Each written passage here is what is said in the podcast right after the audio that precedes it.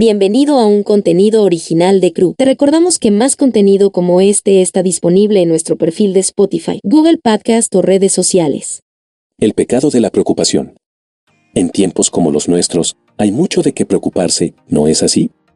Si no nos preocupa que el coronavirus contagie, nos preocupan las reacciones exageradas de pánico al coronavirus que mata a nuestros negocios o ministerios. Y por eso nos gusta pensar que nuestra situación es de alguna manera única.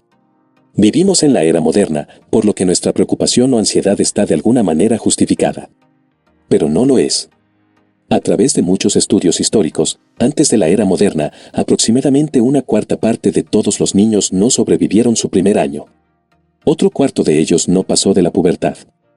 Y desde alrededor de 1500 a 1800, la esperanza de vida general era de entre 30 y 40 años. Alégrense siempre en el Señor. Insisto, alégrense. Que su amabilidad sea evidente a todos. Señor está cerca. No se inquieten por nada, más bien, en toda ocasión, con oración y ruego, presenten sus peticiones a Dios y denle gracias.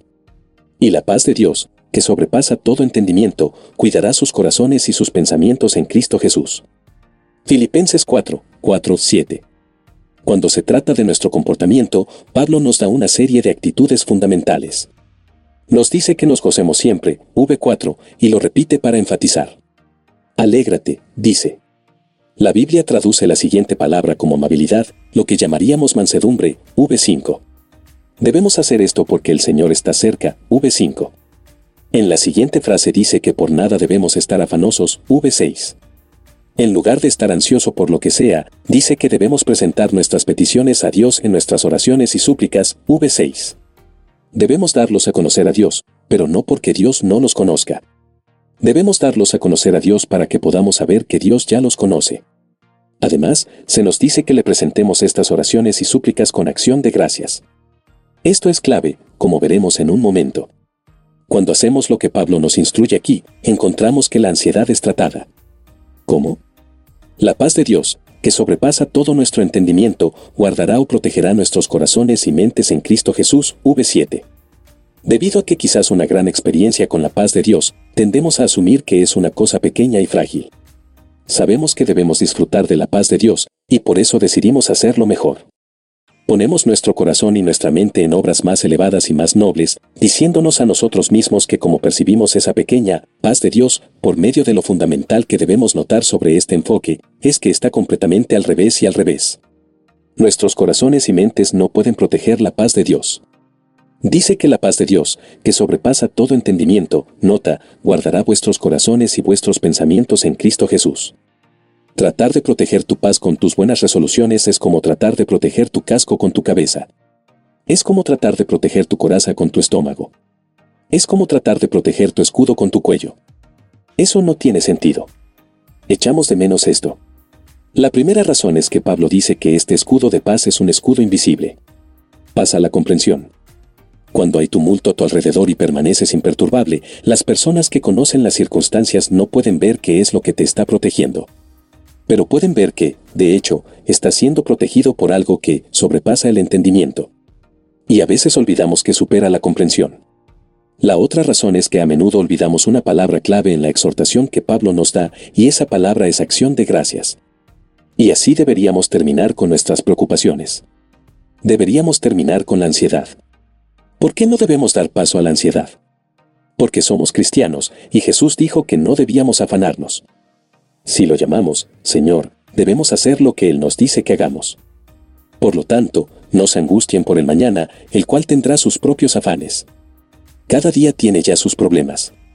Mateo 6:34. La preocupación y la ansiedad son una pérdida de tiempo. No hace ningún bien de todos modos. ¿Quién de vosotros, por su afán, podrá añadir un codo a su estatura? Mateo 6:27 empiezas a vivir tu vida completamente fuera de orden. La preocupación es como pensar que va a haber hambruna el próximo año y ahora comer porciones dobles en cada comida. No funciona de esa manera. Cada día tiene ya sus problemas. Mateo 6:34. Liberarse de la preocupación no es imprudencia. Recuerda que nuestro texto propone que realmente conoces el contenido de tus oraciones y súplicas. Pablo dice que debes presentarlos ante Dios en todo. Tú sabes cuáles son tus cargas. Sientes el peso de ellos. Pero cuando estás libre de ansiedad, no conoces el peso desmesurado de ellas. Regocijaos siempre no es lo mismo que un enfoque feliz, feliz, alegría, alegría. Como entristecidos, más siempre gozosos, como pobres, pero enriqueciendo muchos, como si no tuviera nada, pero poseyéndolo todo. 2 Corintios 6:10. El prudente ve el mal y se esconde, mas los simples pasan y son castigados. Proverbios 22:3. La prudencia es como el dinero. No está mal que el pueblo de Dios tenga dinero, pero está mal que el dinero tenga su pueblo. Sabes que te has descarriado cuando tu corazón está ubicado, donde la polilla y el óxido destruyen, y los ladrones se meten y hurtan. Es lo mismo con la prudencia. Cada vez que estás haciendo lo que llamas prudente, ¿aparecen los pequeños ladrones de la preocupación? Dios quiere que su pueblo tenga prudencia. No quiere prudencia para tener a su pueblo. La preocupación es como un cerdito engrasado, que nos alude y nos aleja todo el tiempo. E incluso si lo hicieras. ¿Qué harías con él entonces? La preocupación no es un adversario al que hay que derribar. La preocupación no es un adversario al que puedas golpear en la cabeza con una piedra y una onda. La preocupación es un pecado del que hay que arrepentirse, como te arrepentirías de la mentira, el adulterio o el robo. Lo nombras como pecado y lo ofreces a Cristo. ¿Y qué hace Él? Él lo perdona. Primera de Juan 1.9. Cristo es la respuesta.